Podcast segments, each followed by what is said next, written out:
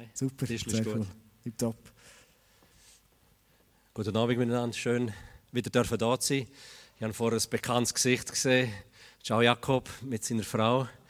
Er ist einmal bei uns im Engadin in der Hauskirche gesehen, wo wir noch Hausgemeinde kennen. Das ist quasi ein Geschenk von uns neu.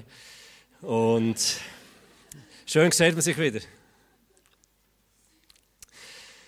Ich habe einen Bibelvers, den ich euch vorlesen will, der mich immer wieder packt, wo ich auch einen Eindruck gekriegt habe heute im Gebet, in der Vorbereitung, dass das etwas ist, was mit euch mit eurer Zukunft als Kirche, als Church zu tun hat. Das ist aus den Missionsbefehlen, Matthäus 10, Vers 7, 8. Da steht, geht und verkündet, das Himmelreich ist nahe.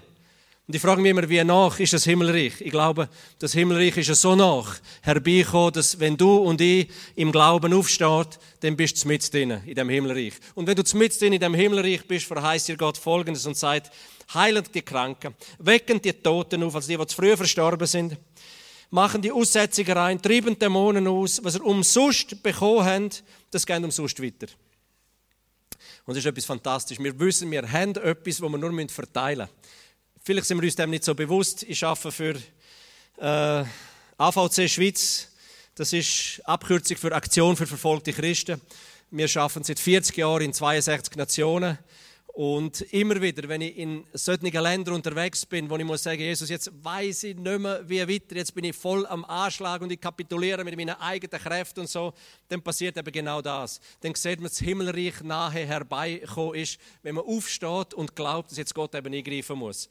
Und von da möchte ich euch das eine und das andere zu dem Thema, Gott ist bei mir, Jesus ist bei mir, alle Tage bis an der Weltende, möchte ich euch die ein und andere Geschichte daraus erzählen, dass wir wirklich glauben, Jesus ist bei mir. Und zwar 24-7. Wir sind äh, zum Teil in afrikanischen Ländern, wir sind in südostasiatischen Ländern. Und eines von diesen Ländern, wo wir auch immer wieder sind, das ist China. Und China ist so, dass wir zurzeit bei 1,3 Milliarden Menschen rechnen Christen, dass wir zwischen 80 und 120 Millionen wiedergeborene Christen haben. Keine Polizei in China hat ein bisschen mehr Glauben. Die denken, dass man etwa 200 Millionen Christen im Land hat. Aber was wir wissen von, von Leuten aus engsten Regierungskreisen, dass wenn das in diesem Tempo mit diesen Bekehrungen, mit diesen Christen weitergeht, dann sind wir in ungefähr 10, 15 Jahren, wenn die Bevölkerung von China 1,5 Milliarden Menschen hat, rechnen sie, dass ein Drittel von der Gesamtbevölkerung, sprich 500 Millionen Menschen, wiedergeborene, geisterfüllte Chinesen sind. Also Menschen, Männer und Frauen, die Jesus Christus nachfolgen. Du musst dir das vorstellen, ein Drittel, auf jede dritte Person ein Mensch, der Jesus kennt. Stell dir vor, wie das in Zukunft sein wird. Im neuen Jerusalem, da gibt es einen Teil, das wird das Chinatown sein. Da kommen dir all die Gelben entgegen und die werden die fantastische Geschichten zu erzählen haben, was Gott auf dieser Welt tut. Und er tut schon Gewaltiges. Wir haben einen Mitarbeiter von uns, äh, einen Evangelist, der in China schafft. Dem seine Tochter ist vor ungefähr drei Jahren, neunjähriges Töchterli, am Montagmorgen auf dem Highway von der Schule kidnappt worden geht eine Autotür auf, sie wird reingerissen, sie wird in einer Halle vielleicht ein Drittel so groß wie die, an einem Pfosten hergebunden.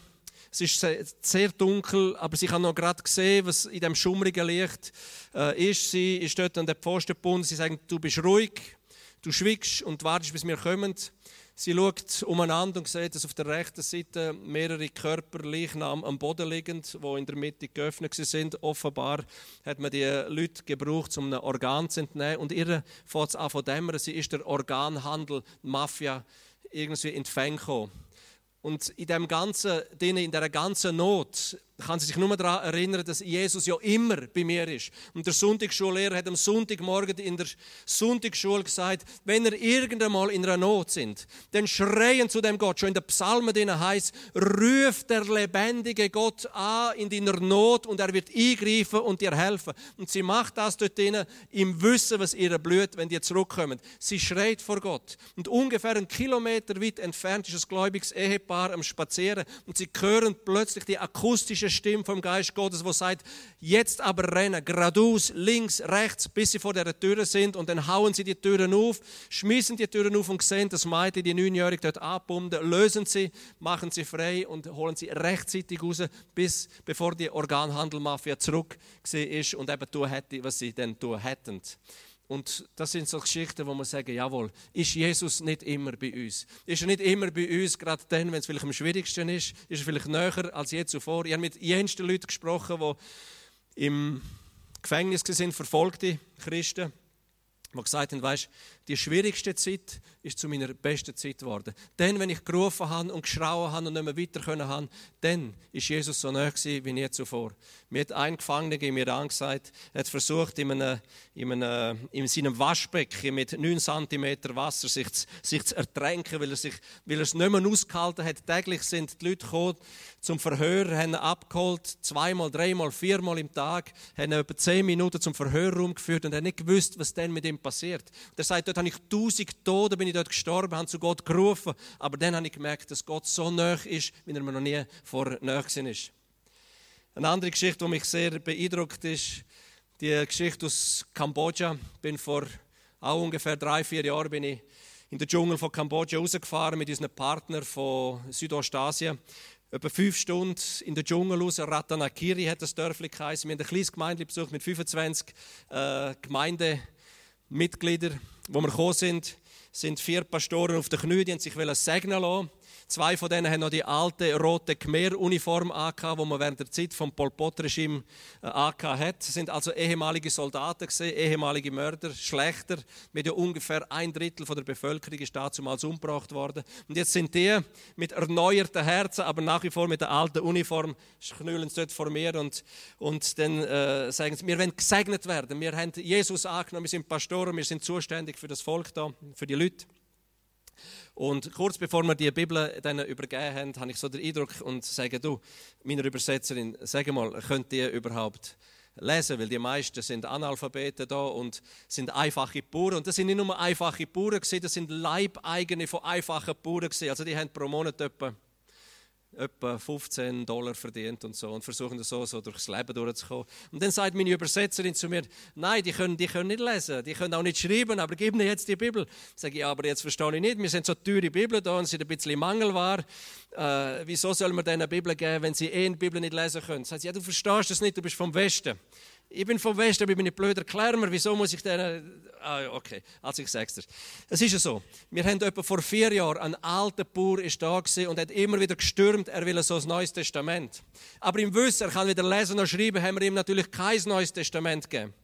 Aber dass er endlich aufhört zu stürmen, nach vier Jahren haben wir ihm ein neues Testament mitgebracht und vor unseren Augen hat er das Neue Testament aufgetan und er hat mit lauter Stimme angefangen, daraus vorzulesen und hat verstanden, was er liest. Und bis zum heutigen Tag, er versteht nicht, wenn er eine Zeitung auftut oder ein Buch auftut, er versteht nicht, was dort geschrieben ist. Schlichtweg Wort Gottes.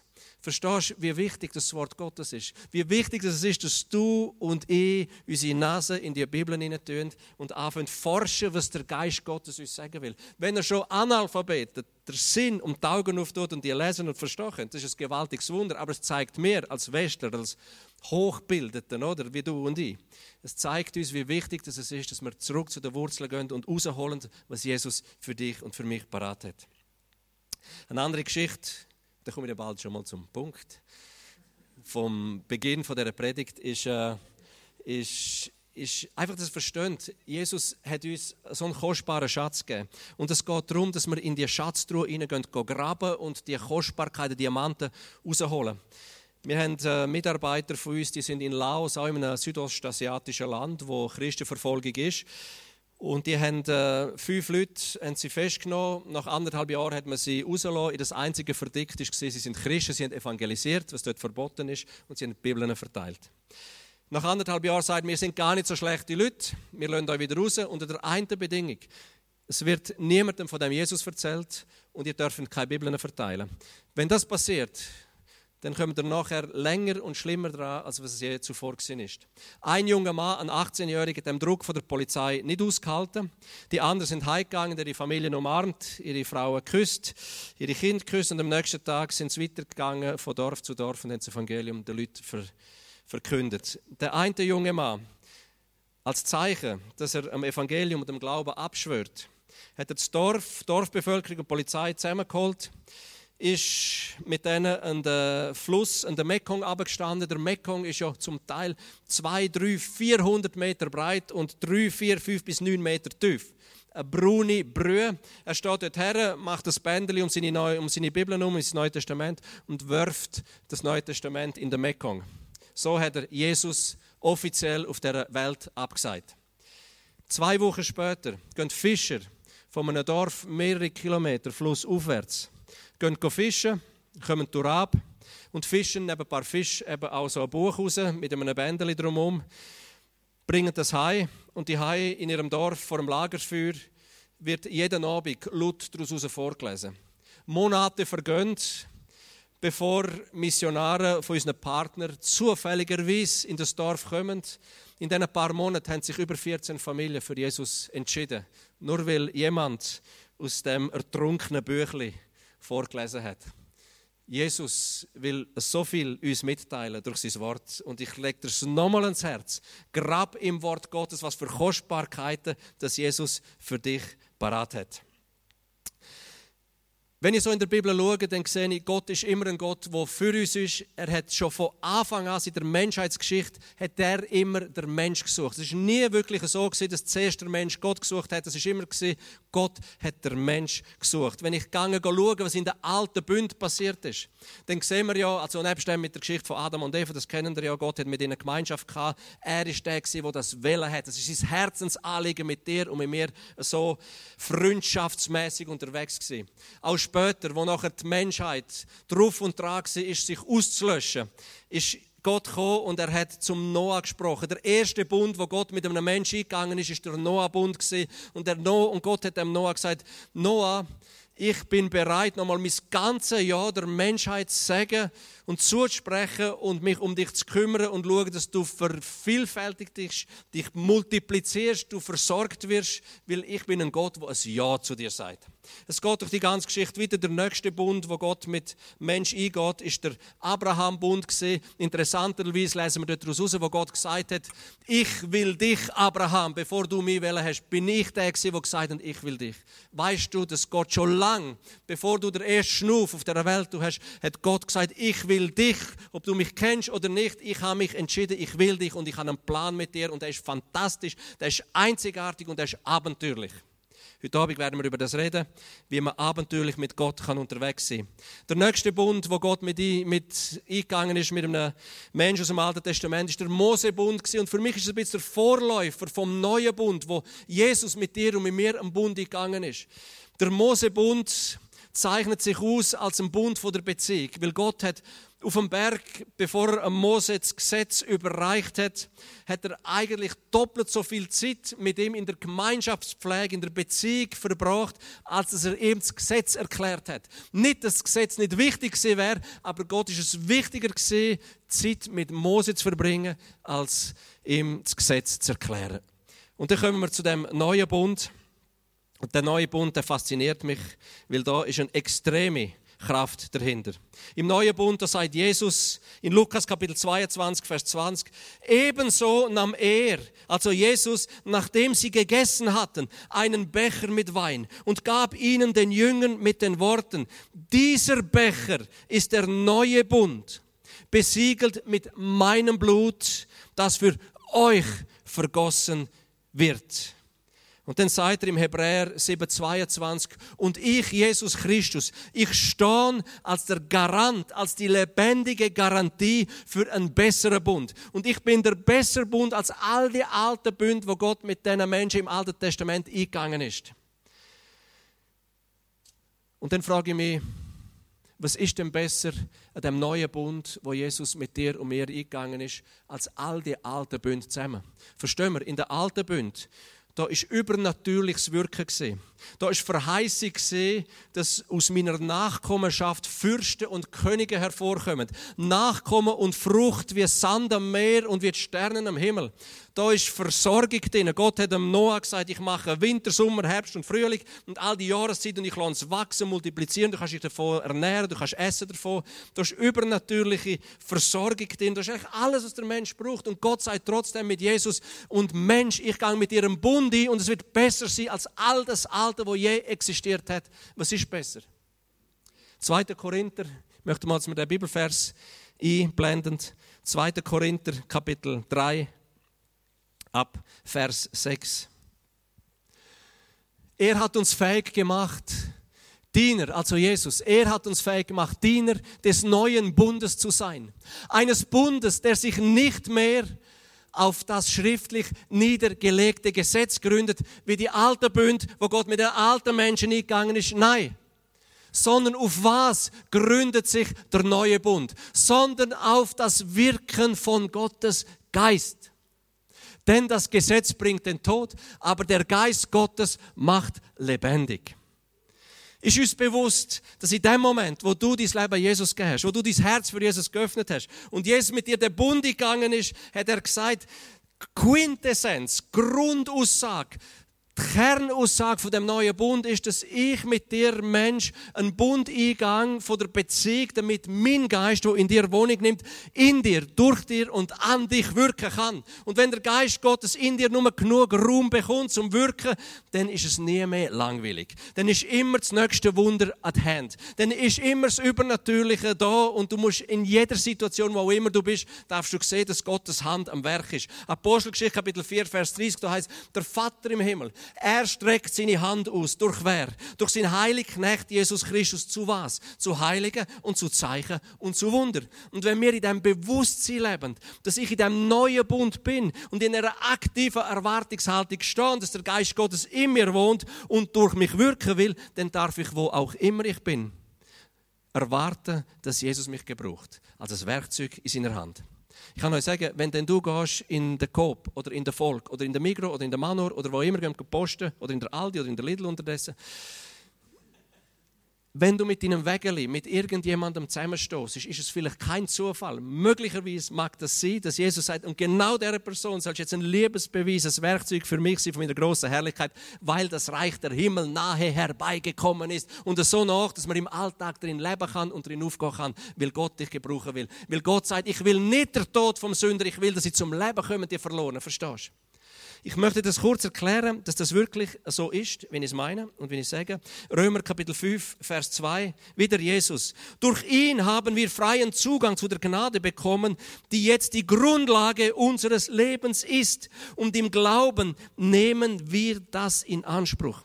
Vorher, wo wir Jesus noch nicht kennt haben, da sind wir in dem Reich von der Finsternis gesehen. Epheserbrief sagt, der Geist dieser Welt wirkt in den Kindern des Ungehorsams. Und aus irgendeiner Art und Weise haben wir es nicht da begriffen, aber im Herz, wir sollen unser Leben Jesus geben, haben unser Leben Jesus gegeben und jetzt sagt Jesus, und jetzt nehme ich dich aus dem Reich von der Finsternis und ich stelle dich ins Reich vom Licht hinein und die Grundlage von dem Reich vom Licht ist Gnade. Und Gnade übersetzt auf Deutsch heißt unverdiente Gunst. Und dann sagt Gott noch etwas. Und wenn es dir ein unverdienter Gunst fehlt, ein Gnade, wo dir zufällt, darfst du dir im Glauben aktivieren und du wirst noch mehr Gnade, noch mehr unverdiente Gunst bekommen. Und genau so ist es mit dem Wirken vom Heiligen Geist. Wenn du in einer aktiven Erwartungshaltung stehst und du weißt, Mann, ich bin mit Gott in einen neuen Bund eintreten und das Einzige, was er will, ist in dieser neuen Beziehung mit mir Beziehung leben und pflegen und aus dieser neuen Beziehung der Geist Gottes wirken lassen, wie ein Strom von lebendigem Wasser, der durchs Land anfängt zu sättigen und durchnässen. Das war jetzt mal der theologische Teil. Der praktische Teil ist der. Ich bin jahrelang in den Iran gegangen und habe Untergrundkirche besucht. Und ich kann sagen, ich habe so fast alles ein Wunder gesehen, was man im Neuen Testament gesehen kann. Du kommst in die Untergrundkillen rein, es hat vielleicht 50 oder 60 Personen in einer Stube drin, aufeinander pfercht und du siehst einfach, wie die Leute in einem extremen Hunger und Durst aufsuchen, weil sie begriffen haben, begriffen haben in Hebräer Kapitel 4, dass jedes Wort, das vom Geist Gottes kommt, wenn es im Glauben der Herz empfangen wird, hat es Kraft für Transformation und Veränderung. Und sie erwarten das Wort und es kommt in sie in und es macht die Veränderung. Ich weiß, ich bin in einem Untergrund Untergrundkirche gesehen. Äh, mein Übersetzer ist ein, ein, äh, ein Fußballer gesehen. Ähm, ist einige Kilometer außerhalb von Teheran gesehen. Und ihr müsst verstehen, im Iran ist es so, dass die Polizei unterdessen auch weiß, dass extrem viele Menschen zum Glauben an Jesus Christus kommen. Also der Iran, würde ich sagen, ist das muslimische Land, wo die größte geistige Erweckung stattfindet, auch zur Zeit und zum heutigen Tag, wo ein muslimisches Land je, je kennt hat. Und das ist es so, du bist dort drin und du siehst, wie Gott wirkt. Und so sind wir in dem einen Untergrundkiller Gottesdienst und die sind ganz frisch zum Glauben gekommen.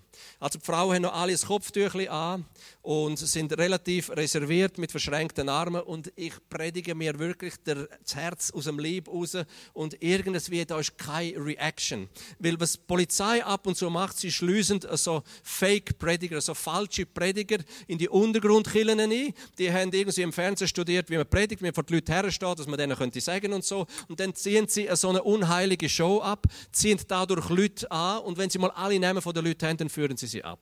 Und die haben nicht gewusst, weil sie uns nicht kennen, die haben nicht gewusst, sind das jetzt solche falsche oder sind das richtige. Und auf jeden Fall stehen sie da und schauen uns zu und hören uns zu und ich, ich beschwere mich innerlich bei Jesus und sage, Mann, ich, ich erreiche die einfach nicht, ich, ich kann machen, was ich will. Und dann höre ich, wie Jesus sagt, ja, hör gescheiter auf Predigen, fang an für die Kranken beten. Und dann äh, habe ich gesagt, okay, ich glaube, es bringt nichts mit euch äh, da weiter äh, zu predigen, aber machen wir es doch so, hat es Kranke unter euch, dann wenn wir schauen, was Jesus macht, dass ihr auch seht, dass Jesus wirklich existiert, so unsichtbar wie er auch ist.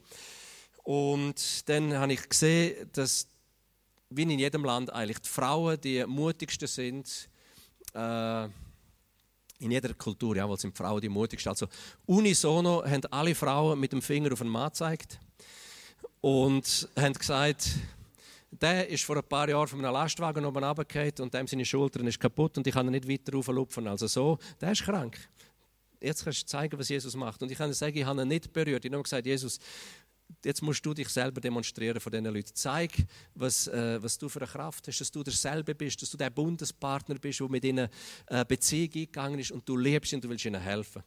Und wo ich so sage, Jesus, berühre ihn ist der kaputte Arm von ihm wie von unsichtbaren anderen Händen aufgezogen worden und der Arm geht etwa drei, vier Mal auf und ab. Und er ist so verschrocken ab dem, dass er mit großen Augen seinen eigenen Arm anschaut, der auf und ab geht und wo die anderen dort drinnen gesehen haben, was passiert, haben sie ihren schwarzen Wedel weggenommen, der ist in der Ecke geflogen und dann ist so eine Offenheit da gewesen. Und ich kann dir sagen, es ist das Schönste, wenn du siehst, dass der Geist Gottes durch die Reihe geht und Menschen berührt. Ich habe, nie, ich habe, ich habe wirklich für, für wenige gebetet dort drinnen, aber der Geist Gottes ist auf verschiedene Leute gehalten und die einen sind befreit worden, die anderen sind hergestellt worden, die anderen gesund gemacht worden und es ist einfach fantastisch. Es ist einfach so ein bisschen Himmel auf Erde gesehen.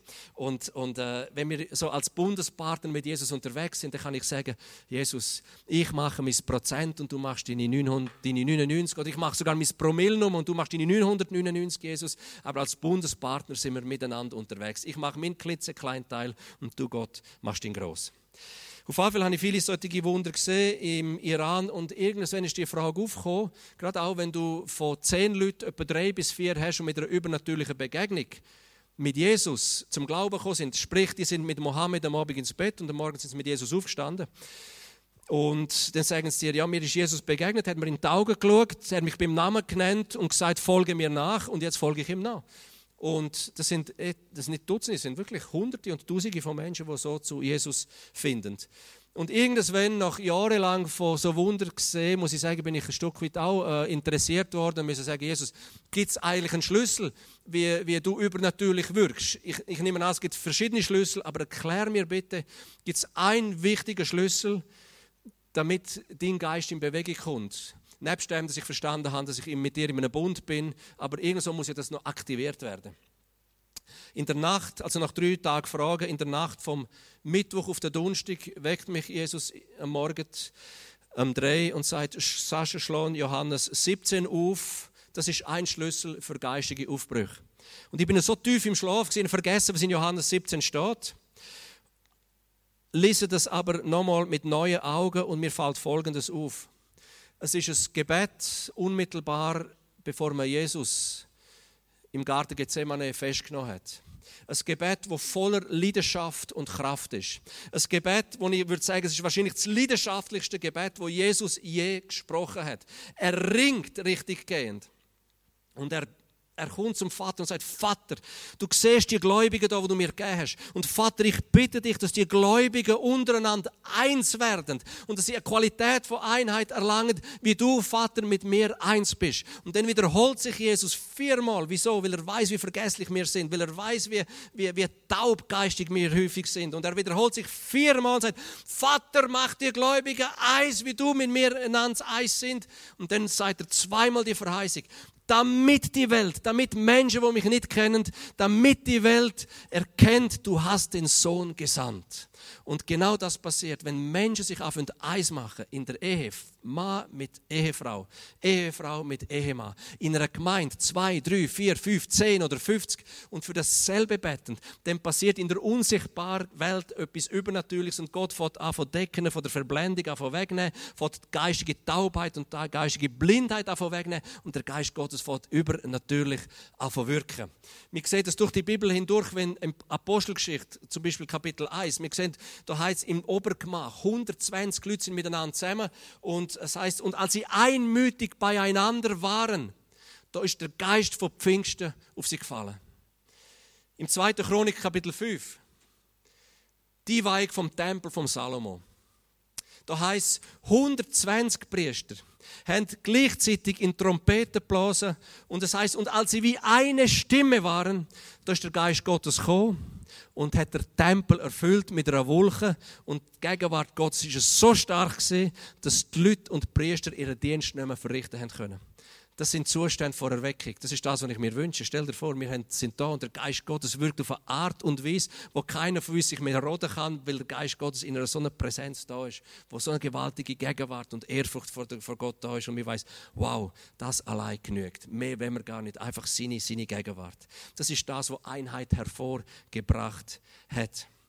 Und jetzt bin ich zurückgekommen aus dem Iran, habe es begriffen, dass in der Einheit extreme Kraft ist. Ich komme noch auf den Bibelvers von 18, Matthäus 18, 19 und ich lese dort die Verheißung, wo Gott sagt, wenn zwei oder drei auf der Welt sich eins machen und bitten in irgendeiner Sache, wird der die im Himmel hören und der die im Himmel wird gehen und tun, worum sie gebeten haben. Und ich sage einem Freund von mir in der Gemeinde, René, ich habe etwas gelesen und jetzt brauche ich jemanden, der sich mit mir eins macht. Im Iran da habe ich jetzt mit Dutzenden geredet, die über persönliche und eine übernatürliche Begegnung mit Jesus in der Nacht hatten. Lass uns beten, dass das bei uns da im Oberengadin, quasi am Ende der Schweiz oder im Balkan der Schweiz, im Osten der Schweiz, dass wir in diesen Bergregionen, wo es ja viel schwieriger ist als irgendwo anders, dass selbst da Menschen Begegnungen mit Jesus haben.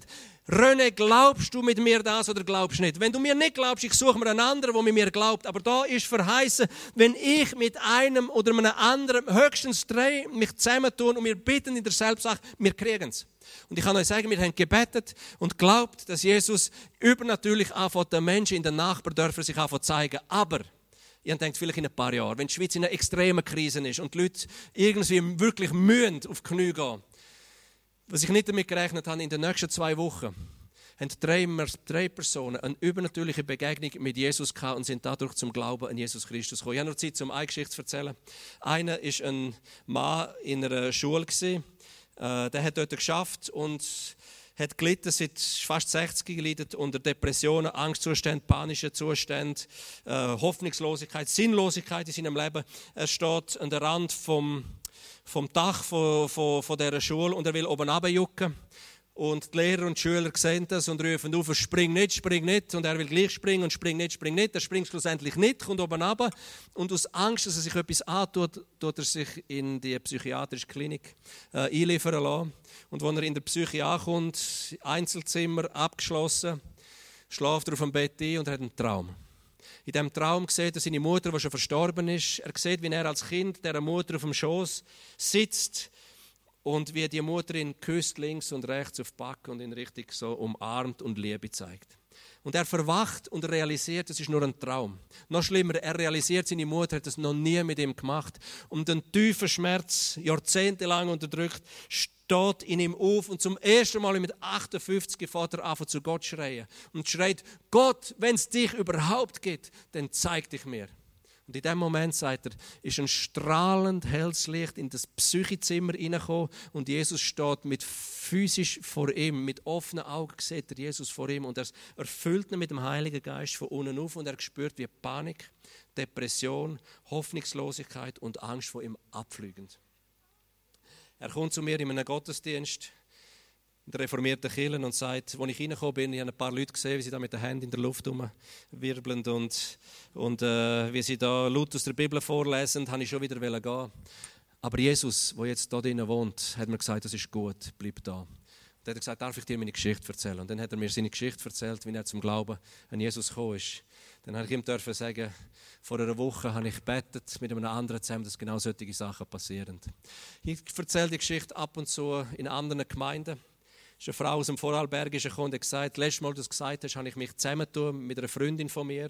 Wir haben gebetet und uns eins gemacht. Nach zweieinhalb Monaten kommt eine Frau bei uns in der Gemeinde vorbei und sagt, sie sei katholisch aufgewachsen.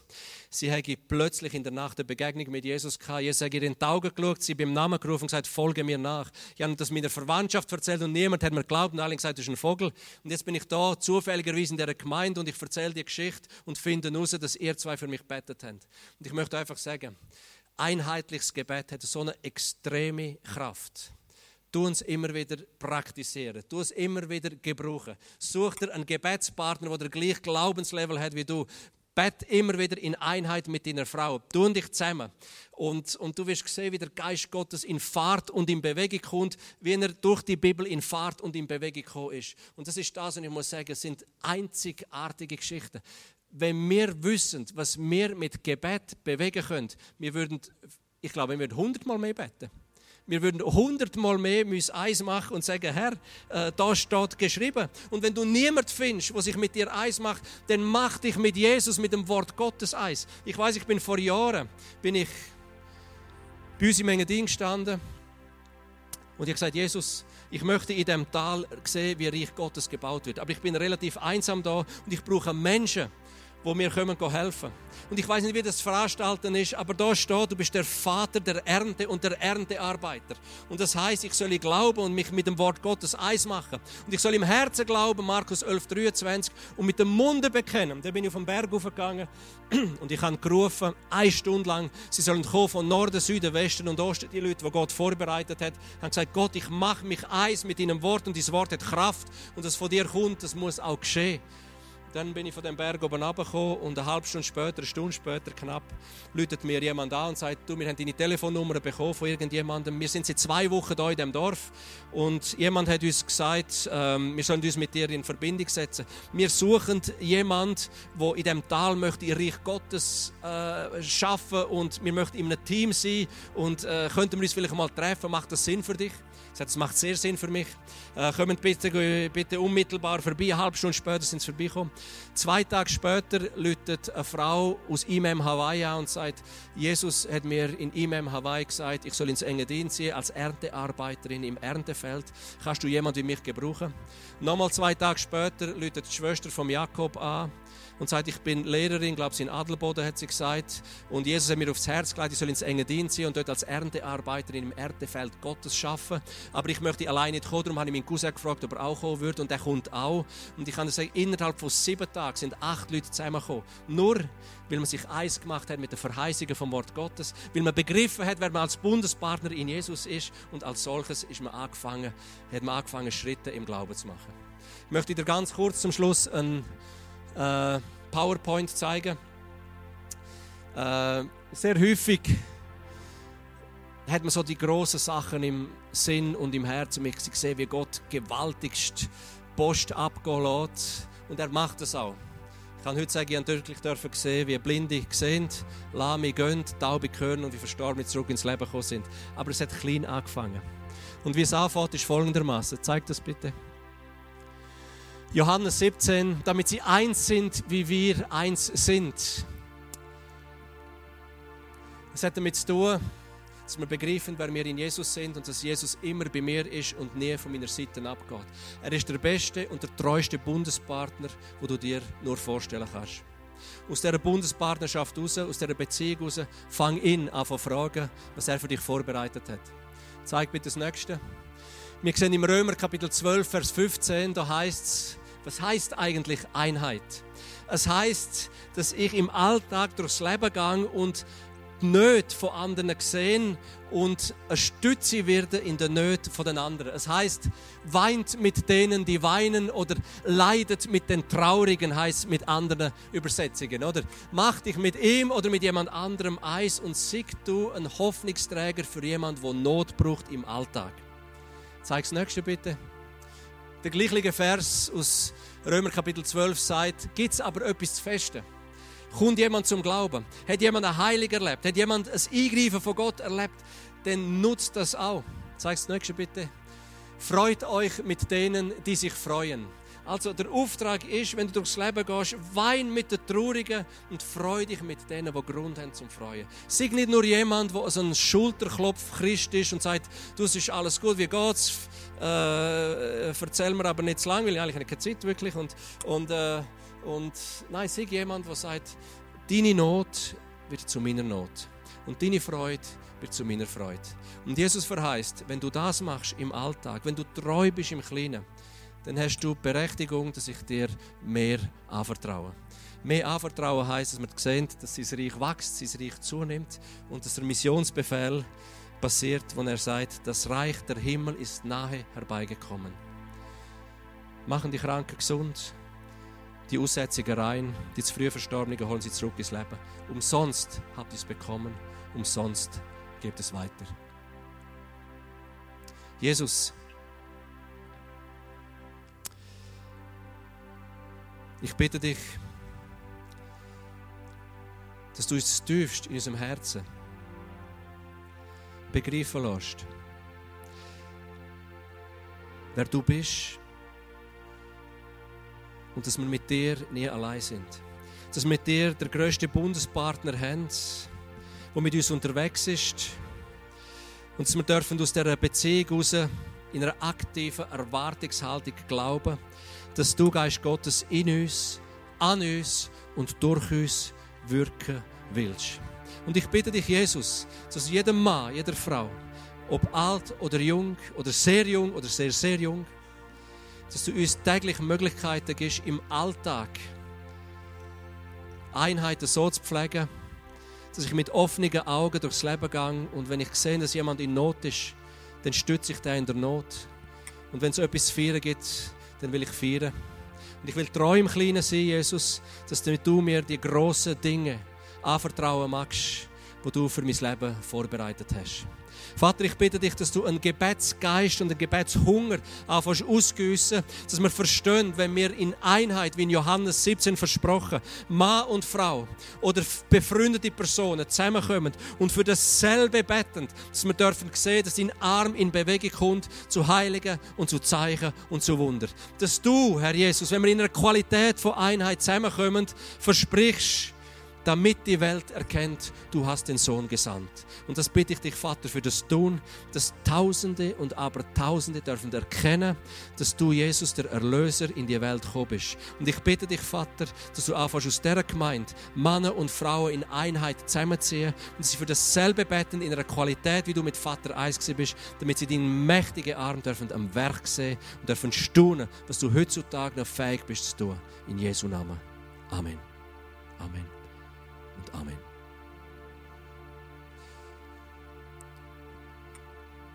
Wenn du den Eindruck hast, dass das eine oder das andere dich angesprochen hat, oder vielleicht auch etwas ganz anderes, am Schluss vom Gottesdienst ist du hin, Face-to-Face. Komm hinterher, lass für dich beten, lass über dir prophezeien, lass dir Hände auflegen, lass was auch immer du auf dem Herzen trägst. Komm und nutze die Möglichkeit, dass der Segen von Gott dich berührt oder das, was du gehört hast, dass es irgendwie von da oben tief in den Geist hineinrutscht.